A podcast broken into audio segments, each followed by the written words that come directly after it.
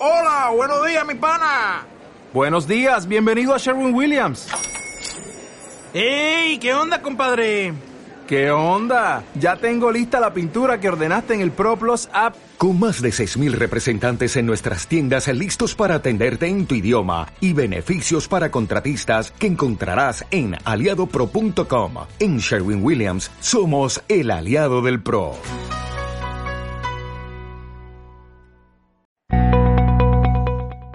Bienvenidos al podcast 23 sobre el futuro de las ventas.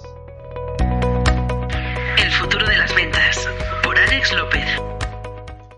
En este podcast invitamos a profesionales que tienen mucho y bueno que decir sobre el futuro de las ventas. Hoy contamos con Blanca Galletero y solo deciros que tiene un perfil y una experiencia en ventas espectacular.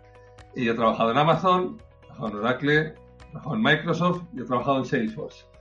Casi nada, casi nada. Con lo que yo creo que es una persona que nos puede ayudar mucho a entender qué está pasando en el futuro de las ventas. La primera pregunta que te quería hacer, Blanca, buenos días. Buenos días, Alex. Primero de todo, muchísimas gracias por invitarme. Me siento muy privilegiada. Muchas gracias. Y buenos días o buenas tardes al resto de la audiencia. Encantadísimo. La primera pregunta que te voy a hacer. Oye, parece ser que has vuelto a Oracle. ¿Cuál es el motivo? Claro que sí, es una pregunta estupenda. Pues a ver, no sé, un poco viendo mi trayectoria eh, se ve un poco lo que me gusta, ¿no? Me gustan los retos. Es decir, he tenido la grandísima suerte de poder participar en las diferentes compañías que has ido mencionando cuando han estado en momentos donde han roto o han creado paradigmas tecnológicos, ¿no? He tenido la suerte no solamente desde un punto de vista de poder participar eh, en estas empresas eh, de manera corporativa, sino las personas que he ido conociendo en todas ellas, ¿no?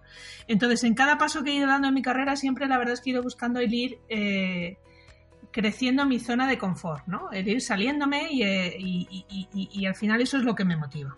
Entonces, ¿por qué he vuelto a Oracle? ¿no? Contestando a tu pregunta. Pues he vuelto a Oracle porque durante los últimos años, eh, a ver, yo viví el boom de la explosión del cloud para la parte de interfaces cuando estuve en Salesforce y la verdad es que ha sido un viaje precioso y magnífico y ahora lo que veo es que los clientes empiezan a tener ganas de llevarse sus eh, aplicaciones transaccionales de negocio al mundo del al paradigma cloud, ¿vale? Lo que pasa que, claro, esto ya son palabras mayores, ¿no?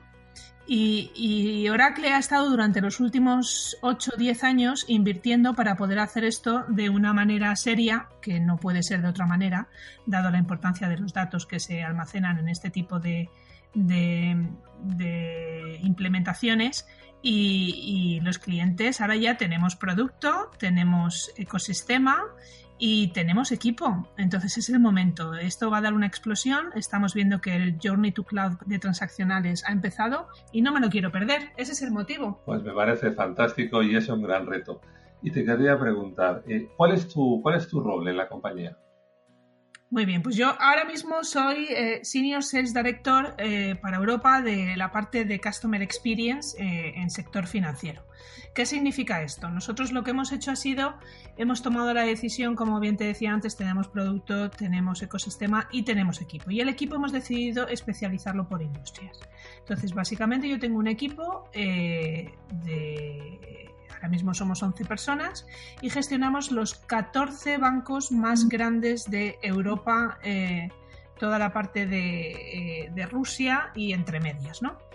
Y ahí estamos gestionando eh, con 11 personas gestionamos 14 clientes haciendo foco en sector financiero. Son todos bancos, los nombres todos los vamos a conocer, pues BNP Paribas, HSBC, eh, Sberbank, que es el banco ruso, Unicredit en Italia, en España tenemos el Banco Santander, eh, Rabobank, eh, etcétera, etcétera, ¿vale?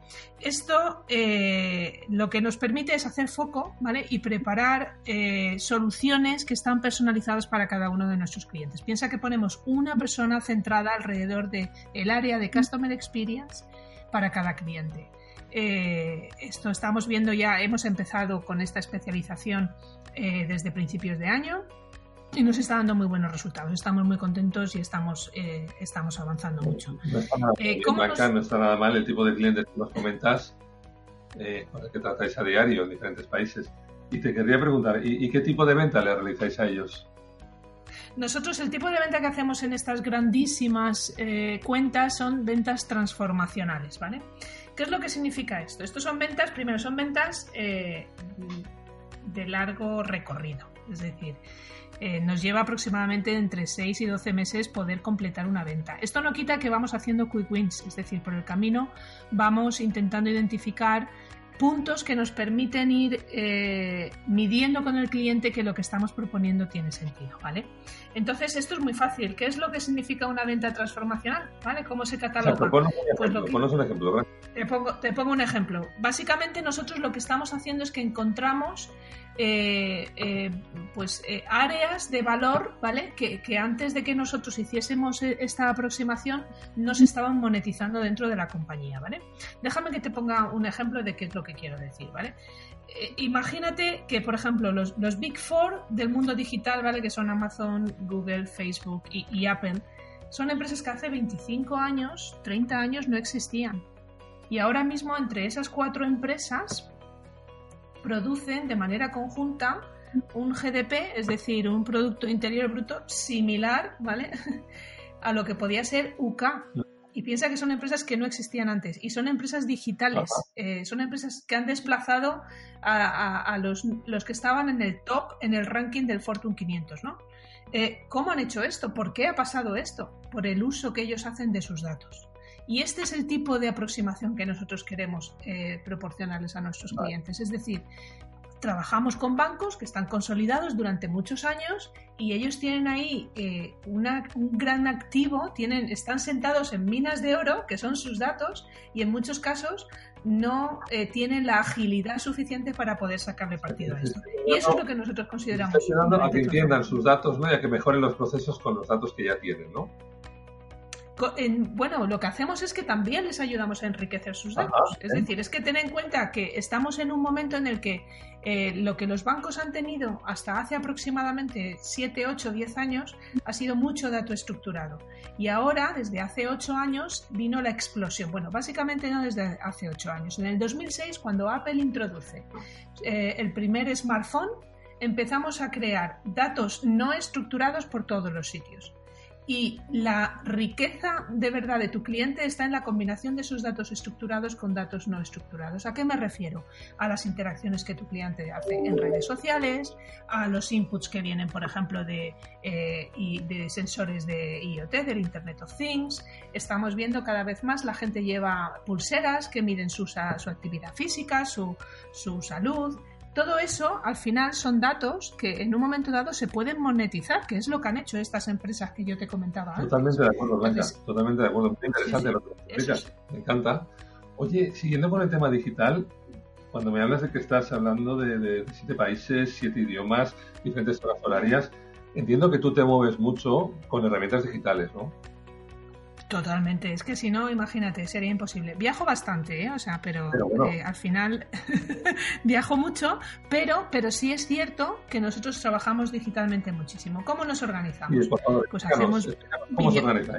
Sí, pues mira, hacemos videoconferencias. Nosotros tenemos videoconferencias semanales recurrentes y luego tenemos lo que yo llamo, hay un día a la semana, por ejemplo, en el cual eh, le llamo el Team Lunch, ¿vale? Ten en cuenta que todos estamos separados en diferentes países. Bueno, pues los miércoles, por ejemplo, a, las doce y media para, poder coger, eh, eh, sabes que el lunch en Europa es un poquito más pronto que aquí y además tengo tres horas, de, tres zonas horarias diferentes con las que tengo que estar en contacto. Pero los miércoles a las doce y media lo que hacemos es que nos conectamos un rato, los que estemos y, podamos, porque al final, al final eh, cuando tú estás con el cliente, evidentemente lo primero es el cliente, nos conectamos para tomarnos el lunch y nos vemos eh, en una y creo y creamos una interacción que no está basada en el forecast, en aprender eh, un producto, sino lo que quiero es intentar desarrollar un poco la relación personal y humana entre los miembros del equipo, ¿vale? Luego, por supuesto, tenemos las llamadas recurrentes de forecast y, y lo que hacemos es que estamos viendo que esto que hacemos nosotros se refleja también en los clientes. Cada vez tenemos las interacciones que tienen los clientes con los equipos comerciales a todos los niveles con los proveedores cada vez son más virtuales. Entonces estamos cogiendo estas herramientas, ¿vale? Y, las estamos llevando a nuestra manera de trabajar aquí en, eh, en, nuestro equipo. Además de esto, lo sustentamos con herramientas de colaboración. Nosotros, por ejemplo, internamente utilizamos Slack y esto nos aporta mucha transparencia. Creo que es uno de los valores que fomentamos en el equipo y que es importante y que todo, todo el mundo aprecia. Cuando alguien... Por ejemplo, da... bien lo que cuentas, porque hay empresas que todavía no lo han entendido. Entienden que el tema de no estás presencial en la oficina es imposible que funcione, ¿no? Estamos en el año que estamos. Y nos viene muy bien que nos lo cuente una persona que dirige diferentes países y diferentes personas. ¿Verdad que no ocurre absolutamente nada y que es lógico y normal? La productividad de los miembros de mi equipo puedo asegurarte que está por encima de la media de gente que trabaja de manera presencial.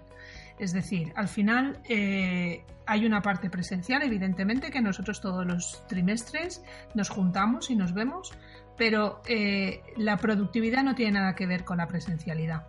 Eh, nosotros esto nos lo creemos, lo hemos adoptado y además tenemos datos que lo pueden demostrar. Estamos viendo como, por ejemplo, nuestros hijos, si es que lo vemos con nuestros hijos, nuestros hijos hoy en día son capaces de hacer muchísimas más cosas que nosotros éramos capaces de hacer a su edad y todos lo vemos con la cantidad de actividades que tienen, la cantidad de información que pasa por ellos.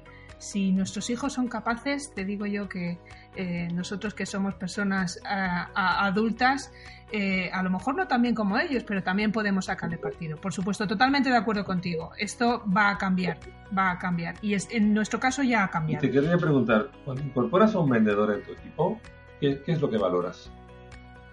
Bueno, pues uh, sí, nosotros como clientes tenemos que pensar cómo nos gusta que nos traten. Y así es como tenemos eh, que mirar el espejo al otro lado, ¿no? Entonces yo cuando incorporo a un vendedor lo valoro sobre todo que tenga una persona que tenga una actitud positiva. Al final a todos nos gusta comprarle a gente que en el otro lado mm, genere ilusión cuando, cuando les vemos, ¿no? que tienen pasión. El impacto personal es muy importante. Y cuando digo impacto personal es en la manera en la cual la persona eh, mm, se comunica contigo, la manera en la cual eh, su lenguaje corporal acompaña lo, lo, que está diciendo, ¿vale? La proactividad, por ejemplo, la curiosidad, es algo que, valoro mucho. Luego, eh, evidentemente, eh, conocimientos digitales les van a hacer falta. Entonces, si vienen con ellos, pues es algo que tengo muy en cuenta. Cuando hablo de conocimientos digitales, estamos hablando eh, no solamente de saber moverse con los sistemas internos de la empresa, que la verdad es que en una gran mayoría de los casos a mí eso, la gente que me llega ya suele venir mm, con ese, ese bagaje, evidentemente idiomas, pero también estamos hablando de la capacidad de poder empezar a trabajar con asistentes digitales, ¿vale? Estamos viendo, por ejemplo, cómo durante muchos años hemos jugado con Siri o con Alexa. Esto está llegando. Esto está llegando y lo que vamos a tener es eh, comerciales o personas en, nuestros puestos de trabajo que vamos a tener superpoderes. Porque lo que vamos a hacer es ser capaces de hacer muchas más cosas de las que hemos hecho hasta ahora y ya estamos viendo ejemplos. Es decir, nosotros, por ejemplo, las, las notas que metemos en nuestro sistema las hacemos directamente con voz. Hay un sistema con reconocimiento de voz que transcribe esto en un texto y el no tener que meterte en tu CRM para actualizar las notas de eh, lo que has acordado con un cliente y que eso quede reflejado y de manera transparente se le pueda dar visibilidad a todos los niveles dentro de la compañía es algo que parece muy eh, simple y ligero pero es eh, nos quita mucho tiempo a los comerciales esto. Y ahora mismo esto ya es una Blanca, esto es muy interesante. Cuéntame alguna, cosa más de este tipo porque me parece muy muy muy chulo Hombre, pues nosotros desde un punto de vista, por ejemplo, de asistentes digitales, eh, ahí además es un área que a mí personalmente me interesa mucho, ¿vale? Porque estamos viendo cómo, por ejemplo, eh, estos asistentes eh, digitales, todo el mundo tiene miedo, ¿no? De pensando, madre mía, vienen los asistentes digitales y nos vamos a quedar sin trabajo. Mm, para nada, no, no, yo no creo eso. Yo creo que al contrario, yo creo que vamos a tener más trabajo. Más trabajo me refiero en que se van a generar más puestos de trabajo, porque la gente va a ser más productiva y, las empresas lo que quieren es vender más. Al final todo esto va de revenue. Todos los queremos lo mismo. Yo quiero vender más, mis equipos quiero que vendan más, pero mis clientes también quieren vender más en su lado, ¿vale? Entonces, desde un punto de vista, por ejemplo, de, asistentes digitales, hemos visto una revolución en los últimos, yo diría, dos años, donde ya estamos viendo cómo eh, hay determinados procesos que ya, para los cuales hay asistentes digitales que ya están entrenados. O sea, esto, por ejemplo, para meter información en notas de gastos, para actualizar las notas de tu CRM, como decía antes, para actualizar las notas de una llamada de teléfono que yo acabo de hacer, para actualizar, por ejemplo, mi pipeline dentro de mi, de mi aplicación. Estamos hablando de que si quiero montarme una tarea o un evento en el cual puedo invitar a, a una conference call, a una llamada recurrente a mi equipo, pues no tengo que ponerme delante del ordenador con una interfaz eh, poco amigable. O sea, eh, lo puedo hacer media, o bien incluso mediante un formato estilo WhatsApp, ¿vale? muchas veces en reuniones yo cada vez vemos más todos que estamos atendiendo reuniones donde la gente dice, uy, están chateando. Bueno, mucha gente lo que está haciendo es encontrando una ventana productiva en un rato en el cual eh, todos podemos hacer dos cosas a la vez. ¿no? no te imaginas la alegría que estarán, escuchando diciendo que no tienen que hacer notas de gastos, que no tienen que reportar al CRM, que no tienen que perder ese tiempo que nos encanta dedicarle a la venta y que muchas veces por culpa de toda esa burocracia que se tiene que hacer, se nos para la posibilidad de estar más con los clientes. Con lo que esto de los asistentes digitales creo que va a dar mucho juego y te voy a invitar a otro podcast para que me más al detalle de todo este tema. Blanca, otra cosita te querría preguntar. ¿Tú cómo ves las redes sociales en el proceso de venta? ¿Crees que son importantes?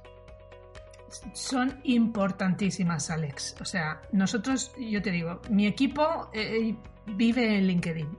O sea, es así. Esto es una realidad. Es súper importante conocer el entorno que rodea el ecosistema que rodea a aquellas personas con las que queremos entablar relaciones comerciales. Y no solamente desde un punto de vista de, conexiones personales, sino desde un punto de vista de contenido. O sea, si tú eh, eh, inviertes tiempo en, conocer qué, qué le interesa a aquella persona, te digo que va a tener un retorno. Piénsalo, o sea, fíjate, yo tengo una cifra eh, esto es un estudio que, se hizo por parte de una consultora junto con Oracle, en la que, y, a mí me llamó muchísimo la atención esto, ¿vale? El 88% de las decisiones que tomamos como compradores están sustentadas en opiniones de nuestro ecosistema. Por eso hemos visto la revolución de, de, pues por ejemplo, yo no sé los demás, pero yo si voy a comprar algo en Amazon, yo leo los reviews. En TripAdvisor yo veo las críticas de los restaurantes a los que quiero ir. Pues en el mundo corporativo pasa exactamente igual. Entonces, cuando nosotros vemos que hay una persona que tiene muchos seguidores en LinkedIn y que el feedback que se recibe en ese ecosistema es positivo por parte de gente que está dentro de nuestro anillo de, de confianza, para nosotros eso es importante. Entonces yo, las redes sociales son súper importantes. Totalmente de acuerdo contigo, sin ninguna duda, Blanca. Otra pregunta interesante. Eh, ¿Cómo ves al vendedor de los próximos años? Pues el vendedor de los próximos años le veo, primero, como yo te decía, ¿no? Es como un Superman con superpoderes que va a poder hacer más cosas y se va a poder dedicar a hacer lo que le gusta. Que al, buen vendedor lo que le gusta es eh, sentir que aporta valor a su cliente, ¿no? Eh, al final, eh, como tú decías, todos estos procesos de back office que tenemos que hacer, pues son parte de nuestro trabajo, pero no podemos decir que eh, los disfrutemos, ¿vale? Lo que también veo es que el vendedor del futuro va a tener un cambio en las métricas. Es decir, hasta ahora siempre se nos ha recompensado, ¿no? Como si dijéramos, por la cantidad de revenue que traíamos a la compañía, los contratos, las, las cantidades, ¿no? Eso no digo que vaya a dejar de ser así totalmente, ¿vale? Pero sí que estoy viendo una tendencia. Eh, eh, estas métricas nuevas que, que, estoy viendo aparecer, eh, pues eh, viene por el modelo operativo que todas las empresas tecnológicas estamos asumiendo. Piensa que, por ejemplo, nosotros hace 10 años éramos una empresa de producto y hoy en día somos una, una empresa de suscripciones porque hemos dado el salto al mundo cloud. Entonces, para nosotros no solo es importante eh, el contrato gordísimo, es muy importante la adopción de esa tecnología. Entonces, esas nuevas métricas van a estar basadas alrededor, por ejemplo, pues el Customer Churn Rate, es decir, no nos sirve de nada tener una trituradora de clientes, porque eh, el, el coste de adquirir nuevos clientes es grandísimo. Entonces, lo que queremos es ganar clientes y mantenerlos. Y se nos va a medir por eso. Se va a mirar, por ejemplo, eh, la adopción que los clientes están haciendo de la tecnología que les hemos eh, vendido anteriormente. Se va a mirar, por ejemplo, cuál es el lifetime value de una cuenta grande. Es decir, eh, evidentemente todos tenemos objetivos tácticos o, trimestrales, pero eh, es muy importante también mirar, por ejemplo, los planes a tres años y cómo se está abordando esto. Entonces yo veo que el comercial del futuro lo que hace es que basa su relación con el cliente en una relación de partenariado. Es decir, esto va de win-win. Eh, los días de vendemos un supercontrato y luego nos vamos a otra empresa han pasado. Esto ya no, no funciona así. Esto va de relaciones eh, en las cuales se aporta valor eh, en los dos lados y donde además yo sí que creo que hay una transparencia constante. A mí me gusta mucho, por ejemplo, todos mis comerciales comparten los, los planes de cuenta con los clientes. Porque yo quiero que el cliente sepa las expectativas que nosotros tenemos con respecto a, la relación que queremos crear con él desde el principio. No debería de darnos ningún interesante compartir eso con el cliente. Sí, pues lo hacemos con nuestros clientes, lo hacemos con nuestros partners, lo hacemos con nuestro ecosistema, porque, porque es importante para sentar expectativas de qué tipo de relación vamos a tener con ellos. Estoy muy de acuerdo contigo, Blanca, que el futuro va de win-win, de que no podemos pensar solo en esos megacontratos que nos tienen que solucionar la vida, sino que es un tema de, de tiempo y de confianza con los clientes y, y, dices, que se nos está acabando el tiempo, pero es que te tendría una hora más. Pero no, puedo permitirme más tiempo. ¿Qué te iba a decir, Blanca? Si quieren contactar contigo o tienen cualquier duda, ¿cómo podrían hablar contigo? Pues mira, eh, mi dirección de correo eh, profesional es blanca.galletero.oracle.com, ¿vale? Y yo estaré encantada de, de, que me contactéis. Aquí tenéis una persona para apoyaros en aquellos retos que tengáis me encanta eh, estar en contacto con las personas y al final, después de todo, fíjate que en el proceso de la venta, lo he dicho al principio, Alex, lo más importante son las personas. Así que me llevo hoy una interacción estupenda contigo. Muchísimas gracias. Sin ninguna duda, Blanca. Nosotros muy contentos de tenerte. Te voy a volver a invitar para, para entrar más al detalle del tema de los asistentes digitales y nuevas métricas, porque creo que es algo muy desconocido y que nos va a tocar a todos en los próximos años y a todos vosotros os espero en la semana próxima con otro capítulo porque como veis hay mucho que contar en ventas y tenemos a los mejores que nos lo explican. Hasta la semana que viene.